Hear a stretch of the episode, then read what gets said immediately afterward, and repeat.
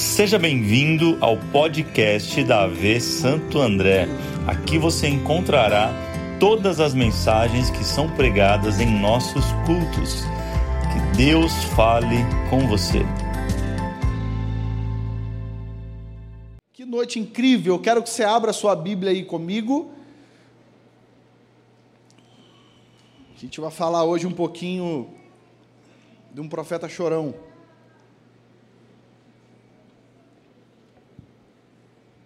Lamentações de Jeremias, capítulo 3. A gente vai ler 22 versículos. Rapidinho. Do 1 ao 22. Lamentações de Jeremias, capítulo 3. Do 1 ao 22 diz assim: Olha, eu sou o homem que viu a aflição trazida pela vara da sua ira. Ele me impeliu e me fez andar na escuridão e não na luz. Sim, ele voltou sua mão contra mim, vez após vez, o tempo todo. Fez que a minha pele e a minha carne envelhecessem e quebrou os meus ossos.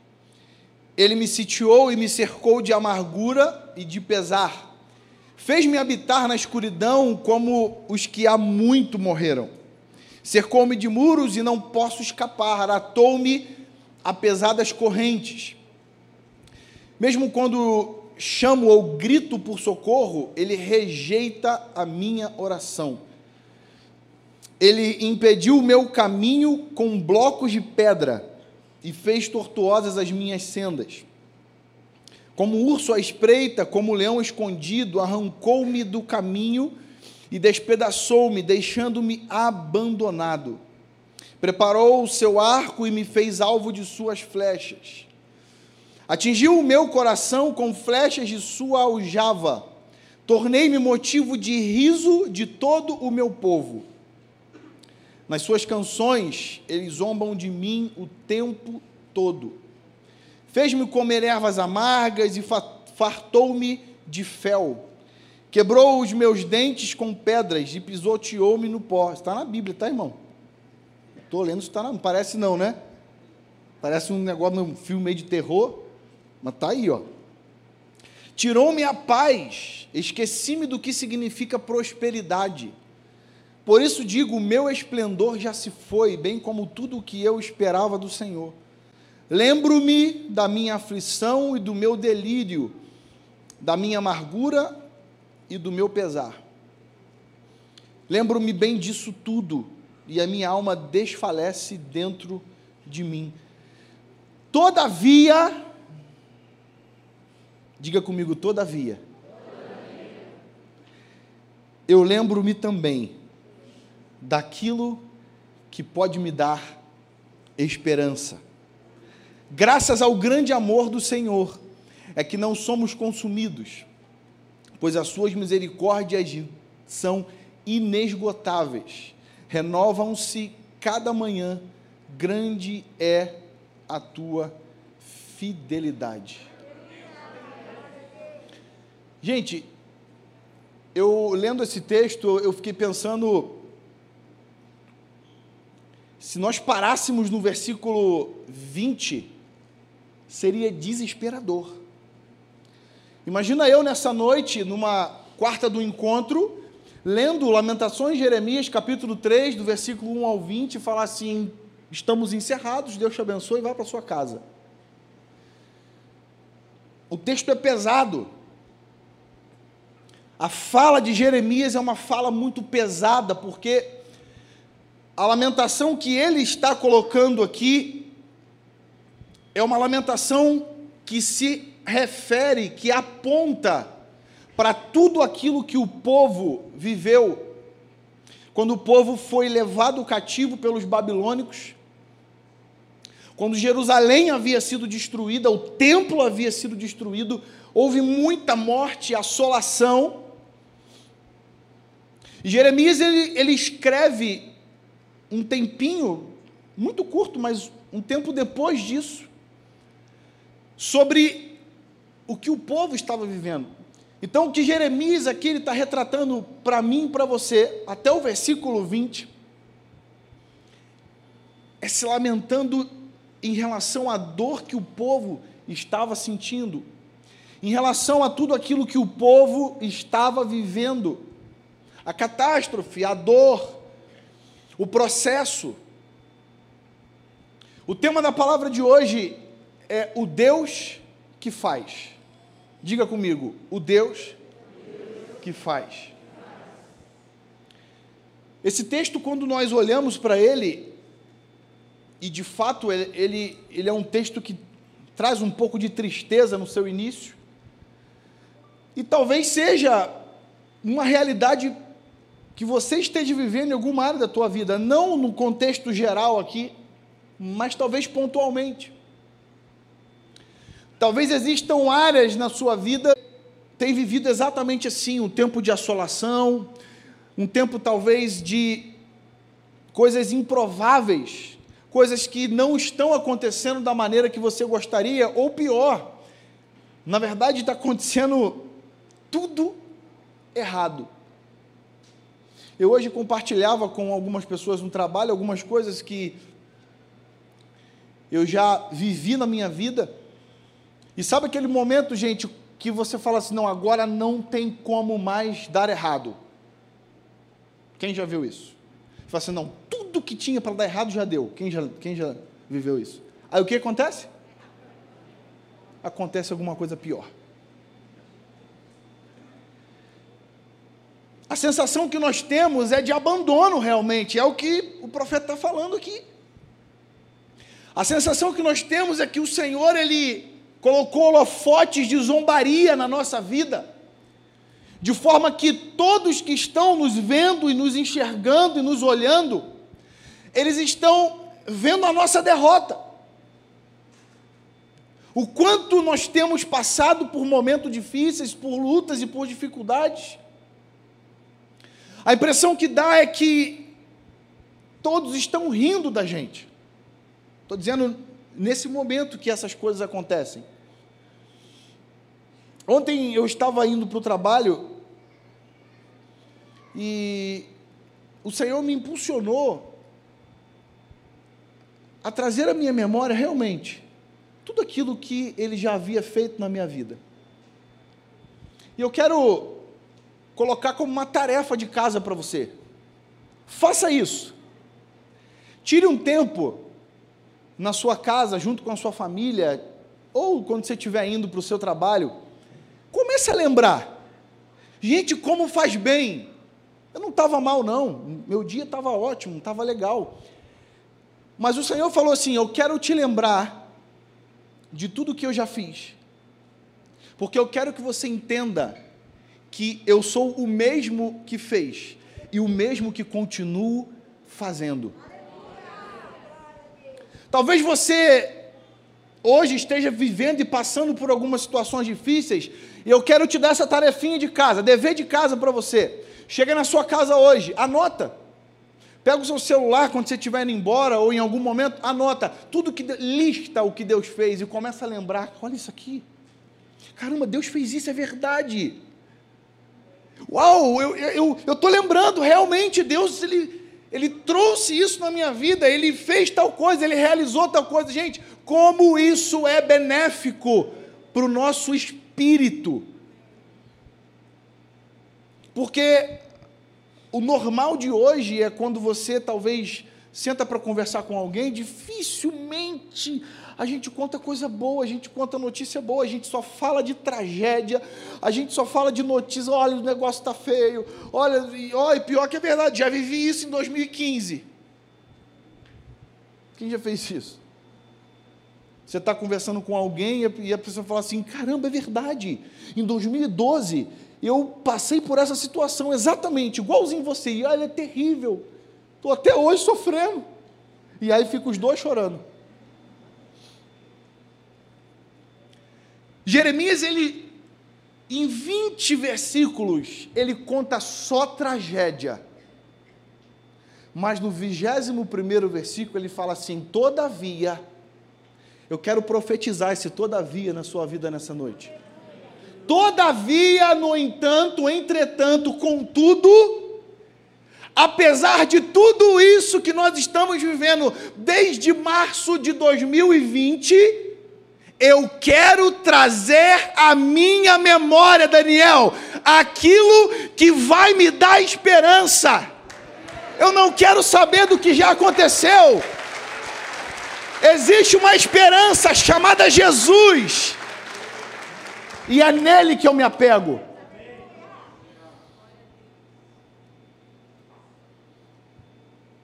O que, você tem trazido à sua memória?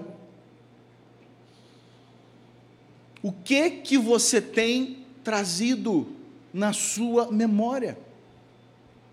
O Senhor hoje te trouxe a esse lugar para você lembrar das coisas que Ele já fez, mas não ficar naquilo que Ele já fez. Na verdade, o trazer à memória o que Ele já fez é só para te lembrar que Ele é um Deus imutável e que o mesmo Deus que foi capaz de fazer aquilo, lembra aquele dia?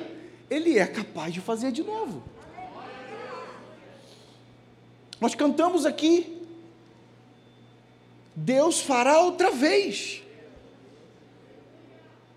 E é isso que eu quero que você nessa noite saia daqui com o seu coração impulsionado a viver isso.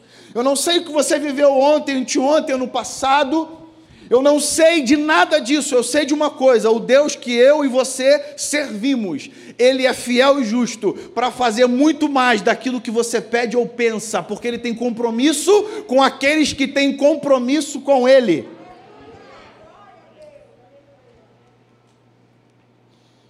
Eu quero conversar com você rapidamente sobre três chaves que o Senhor falou comigo para que nós possamos experimentar o agir do Deus que faz. Diga assim comigo: eu quero experimentar o agir do Deus que faz. É muito bom a gente ter experimentado o Deus que fez, mas muito melhor é viver com Deus que continua fazendo. Número um, quero que você anote isso se você puder anotar aí, é muito importante, porque isso pode mudar a sua vida. Número um, não ignore os fatos. Tem um, um escritor britânico, eu li uma frase dele muito interessante, diz assim: olha, os fatos não deixam de existir só porque são ignorados. Você é bobo, não adianta ignorar os fatos. Eles não somem, eles continuam lá. Pastor, o que, que você quer dizer com isso? Eu quero dizer que um dos maiores impedimentos de você não viver e não experimentar o agir do Deus que faz é fingir que nada está acontecendo. Não, tá, não tem Covid não. Irmão, tudo bem, a gente não anda por vista, a gente anda por fé, ok, mas não confunda o que o texto está dizendo. Lá no livro de Gênesis, capítulo 1, você sabe por que, que o universo foi recriado? Porque Deus não ignorou os fatos. A Bíblia diz, o versículo 1 do capítulo 1 diz que no princípio criou Deus os céus e a terra. Número 2 do versículo, versículo número 2 do capítulo 1. Mas a terra estava sem forma e Sabe o que é isso? Deus olhando para a terra e disse assim: Olha, é um fato, precisa ser reconstruída. Deixa eu falar uma coisa para você nessa noite. Deus só vai agir na tua vida quando você reconhecer que você precisa dele.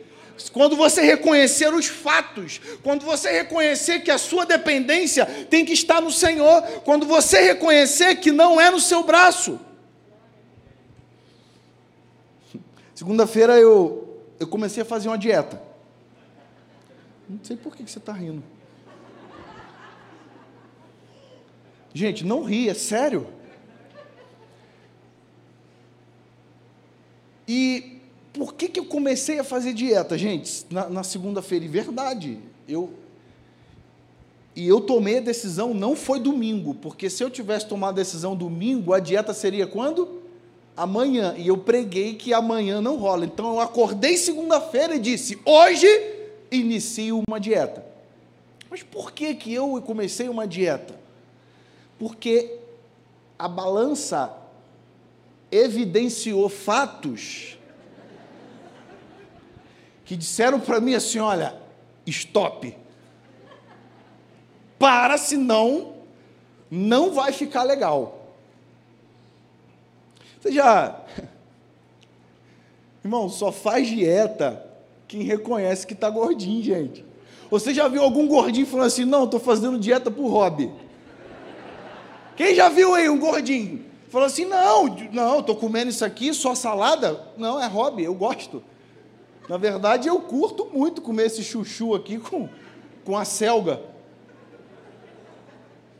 Sem sal, para não reter, né? Não reter líquido no corpo. Tem que comer puro. Deus, ele vai, em alguns momentos, e talvez quase todos, ele vai trazer algumas coisas à tona na tua vida, sabe para quê? Para você reconhecer os fatos. E sabe por que, que o filho pródigo voltou para casa? Porque ele reconheceu os fatos. Ele ensaiou dizendo: Pai, pequei contra os céus e pequei diante de ti. Já não sou digno de ser chamado teu filho. Fato. Talvez você tenha entrado aqui hoje e você ainda não experimentou esse agir do Deus que faz, porque você está se enganando. Você está dizendo para você mesmo que você não precisa de Deus para isso, que você sozinho consegue. Ei, lê do engano. O poço é o próximo passo se você não agir rápido. Reconheça como você está hoje. Um dia eu lá no Rio, eu, eu fazendo um, um aconselhamento com um jovem que ele era viciado e nós conversando ali, muito, muito, muito de boa, sem nenhum tipo de acusação, sem dizer para ele que, cara, se você não parar, você vai para o inferno. A gente trocando uma ideia legal. E aí eu, eu, eu fiz uma pergunta para ele, falei assim, cara, por que, que você me procurou? Ele disse assim: porque se eu não fizer isso hoje, eu vou morrer. Essa droga vai me matar. Eu sei que isso não presta. Eu falei, cara, vamos embora, eu vou te ajudar. Porque se ele me respondesse assim, não, pastor, eu te procurei porque eu sei que é pecado, porque minha família não está concordando, porque a sociedade é, né, às vezes olha meio estranho para quem fuma um negócio. Eu falei, cara, você vai ser ajudado e o Senhor vai atuar na tua vida. Sabe por quê? Porque essa pessoa reconheceu os fatos. Eu quero que você nessa noite entenda isso. Deus te trouxe aqui. Ele quer ser o Deus que faz na tua vida, mas você precisa reconhecer a sua dependência nele. Posso ouvir um amém? Número dois, anote isso. Não seja dominado pelos fatos. Esse é um outro ponto importante. A narrativa de Jeremias aqui, ela muda totalmente. Ele estava tendo uma linha de raciocínio meio depressiva, meio triste, meio catastrófica, pesada. Mas a narrativa dele muda quando ele diz, todavia, eu quero trazer à minha memória aquilo que me dá esperança. Sabe o que é isso? Existem fatos. Nós vivemos por fatos. Nós habitamos na terra. Fala para quem está do teu lado, você habita na terra, irmão. Você só não é daqui, mas você habita na terra. Não, não, não, não. Rua de Ouro não é aqui, é no céu. Aqui é, é, tem, tem buraco no asfalto. Aqui tem, tem rua que alaga.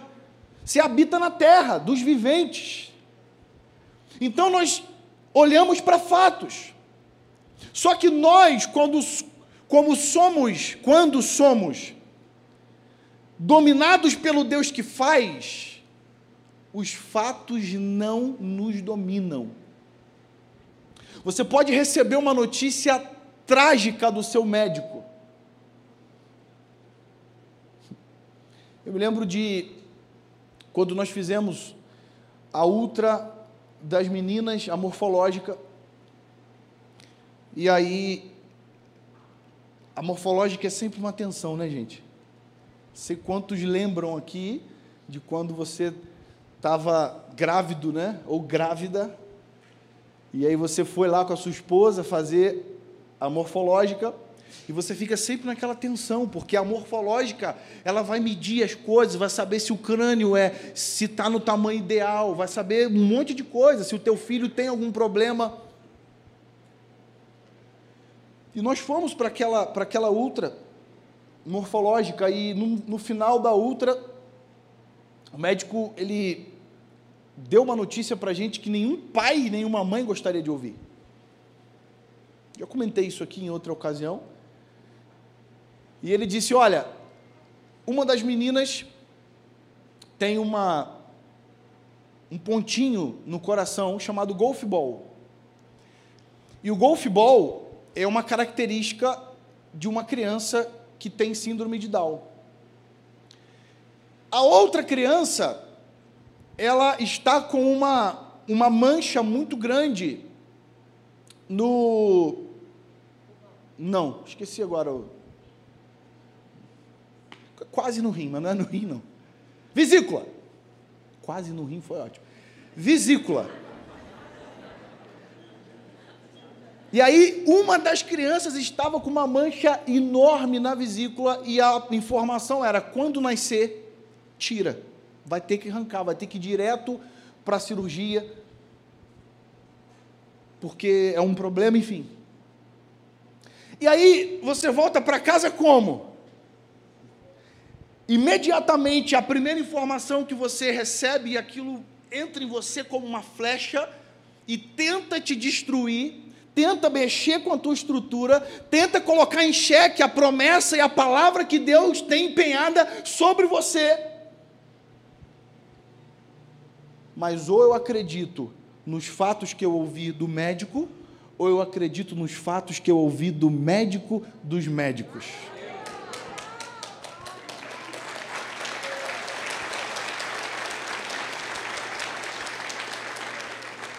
Irmão, segura as meninas, porque elas, depois do culto, vocês vão ver, estão debaixo da cadeira e corre, e está uma alegria só, e não tiveram nada.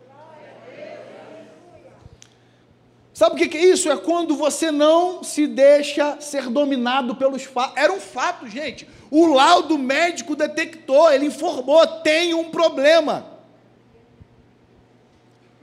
E aí, sabe o que aconteceu? A, a, a minha esposa, gente, ela é. Tem hora que. Ela falou assim: amor, eu creio tanto. Ela crê mais que eu nas coisas, tá, gente? Ela tem uma fé que me ensina. Ela disse assim: olha, eu vou marcar, escuta isso aí, mulher. Eu vou marcar a segunda ultra com o mesmo médico. Que eu quero que ele veja que aquilo que o diagnóstico que havia antes, o meu Deus já mudou toda a história. Isso sem ter laudo nenhum ainda. E o que aconteceu? Voltamos lá no mesmo médico. O médico fez o exame todo e não, não deu nada. E aí ela falou assim: Doutor, você lembra? Aí ele: Hã? É, você lembra que Aí ele falou assim: Mas deixa eu ver de novo aqui. Deixa eu ver de novo que os nossos milagres estão aí. Não se deixe dominar pelos fatos, porque nós nos baseamos no Deus que faz. Êxodo capítulo 14. O povo estava saindo do Egito e eles estavam no deserto, na frente deles tinha o mar, atrás deles tinha o exército de Faraó. Fato é que, se vai para frente, afoga, se fica, os exércitos, o exército mata. Então, tínhamos um problema, sim ou não? Mas Moisés não permitiu que esses fatos dominassem ele, porque ele fala assim: olha, ele clama ao Senhor, e, e o Senhor dá até um falou assim: Ô Moisés, você clama. Não, não, o tempo de clamar acabou. Diga ao povo que marche. Estenda a tua vara, porque eu vou abrir o mar para vocês passarem. Eu não sei qual é a impossibilidade que você tem vivido hoje. Talvez à sua frente esteja o mar. O momento atual seja um deserto e atrás de você vem os seus inimigos. A palavra de Deus para a tua vida hoje, chega de clamar, é para marchar, é para ir adiante, não é para parar, porque o Deus que abriu o mar vermelho lá para Moisés está aqui nessa noite e vai abrir para você passar também a pés enxutos. O mar não pode te parar. O exército de Faraó não pode te parar. As más notícias não podem te parar. Número 3 e último. Deus age acima dos fatos. Eu finalizo essa palavra, eu não vou ler para a gente ganhar tempo, mas eu quero citar aqui para você, Isaías 44. O versículo 28. Isaías, o profeta Isaías fala assim: Deus falando através do profeta Isaías, o que dizer acerca de Ciro? Ele é meu pastor e realizará tudo o que me agrada. Uau, pastor, que texto lindo! Deus usando a vida de alguém, que legal. Só que você não pode esquecer quem era Ciro. Ciro era um rei persa. Ciro era um rei que era inimigo do povo de Deus. Havia um fato, não tinha mais ninguém para ser levantado. Para você ter ideia, teologicamente falando, Ciro ele é tido como um Messias para o povo hebreu daquela época. É um tipo de Cristo para o povo daquela época, porque ele foi o libertador e o salvador daquele povo. Pastor, o que você quer dizer com isso? Eu quero dizer para você que Deus ele cria oportunidade onde só existe impossibilidade. Quando não tinha mais nada para ser feito, agora o povo hebreu ia sofrer mais ainda.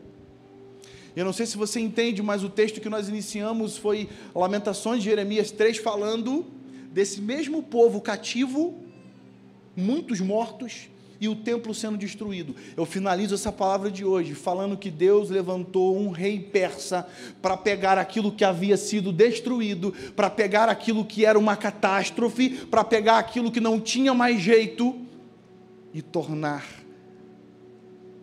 uma coisa boa e dar um fim proveitoso para aquele povo. Talvez você tenha entrado aqui hoje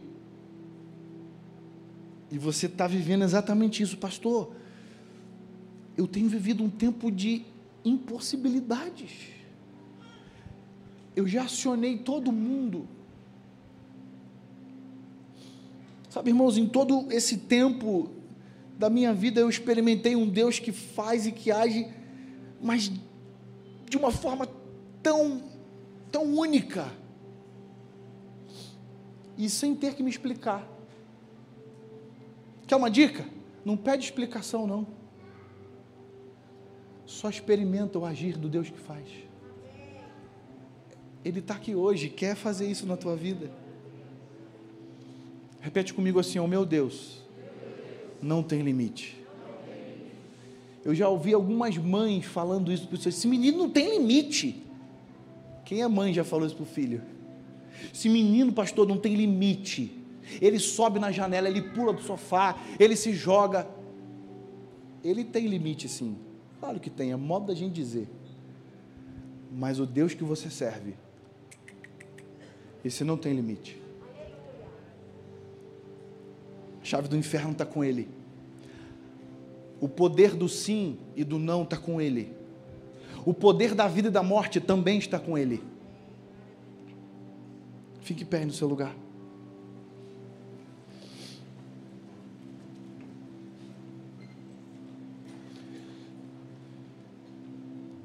Eu, eu já vivi algumas coisas, irmãos, na minha vida. Eu quero compartilhar duas delas com você para você entender algumas coisas. E aí eu finalizo essa palavra e oro por você. Antes de casarmos, estávamos no, já no finalzinho ali da na reta final do casamento. Nós tínhamos um sonho, Kelly e eu, de colocarmos telhado colonial na nossa casa. E eu queria, eu queria, eu queria.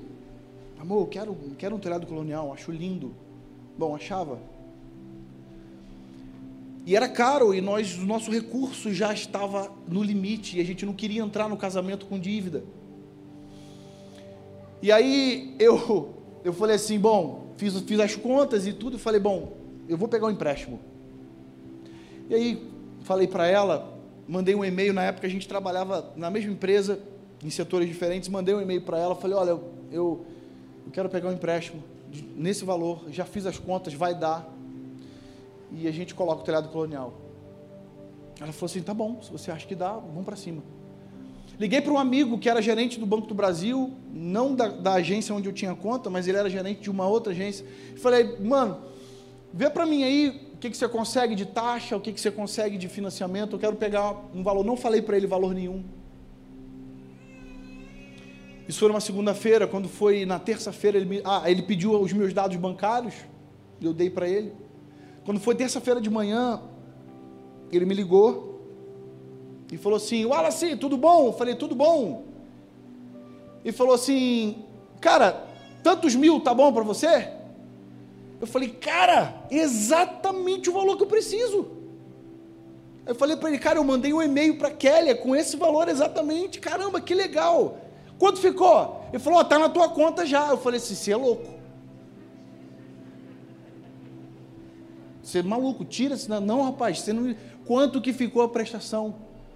Ele falou assim: fica tranquilo. Essa noite eu estava orando e Deus falou assim: abençoa o meu filho. E ele transferiu todo o valor para colocar um telhado colonial. Transferiu o valor 100% para minha conta. E eu não tive que pagar nada. Mas aí, segura que eu quero que você entenda o que, que Deus movimentou para que isso acontecesse. Ele era um gerente PJ no Banco do Brasil, de grandes contas. Olha o que, que Deus é capaz de fazer, irmão. Deus foi capaz de levantar Ciro para alcançar aquele povo, para libertar aquele povo. Olha o que, que Deus fez. Esse gerente, amigo meu, ele havia feito, ele havia conversado com um clientão dele, que era um dos, um dos caras é, é, dentro da Petrobras. E aí, ele havia recebido uma PL gorda. E aí esse amigo convenceu ele de fazer uma capitalização lá no banco e colocar o dinheiro lá. Você entende isso, né, gente? E aí esse, esse rapaz da Petrobras fez lá a capitalização. E aí quando foi no mês seguinte, pastor David, sabe o que aconteceu? Ele foi sorteado. Toda CAP tem um sorteio, né, com valor abençoado. Como seria bom a gente ser sorteado por aquele valor, né, irmão? E aí aquele, aquele, aquele rapaz da Petrobras foi sorteado com aquele valor.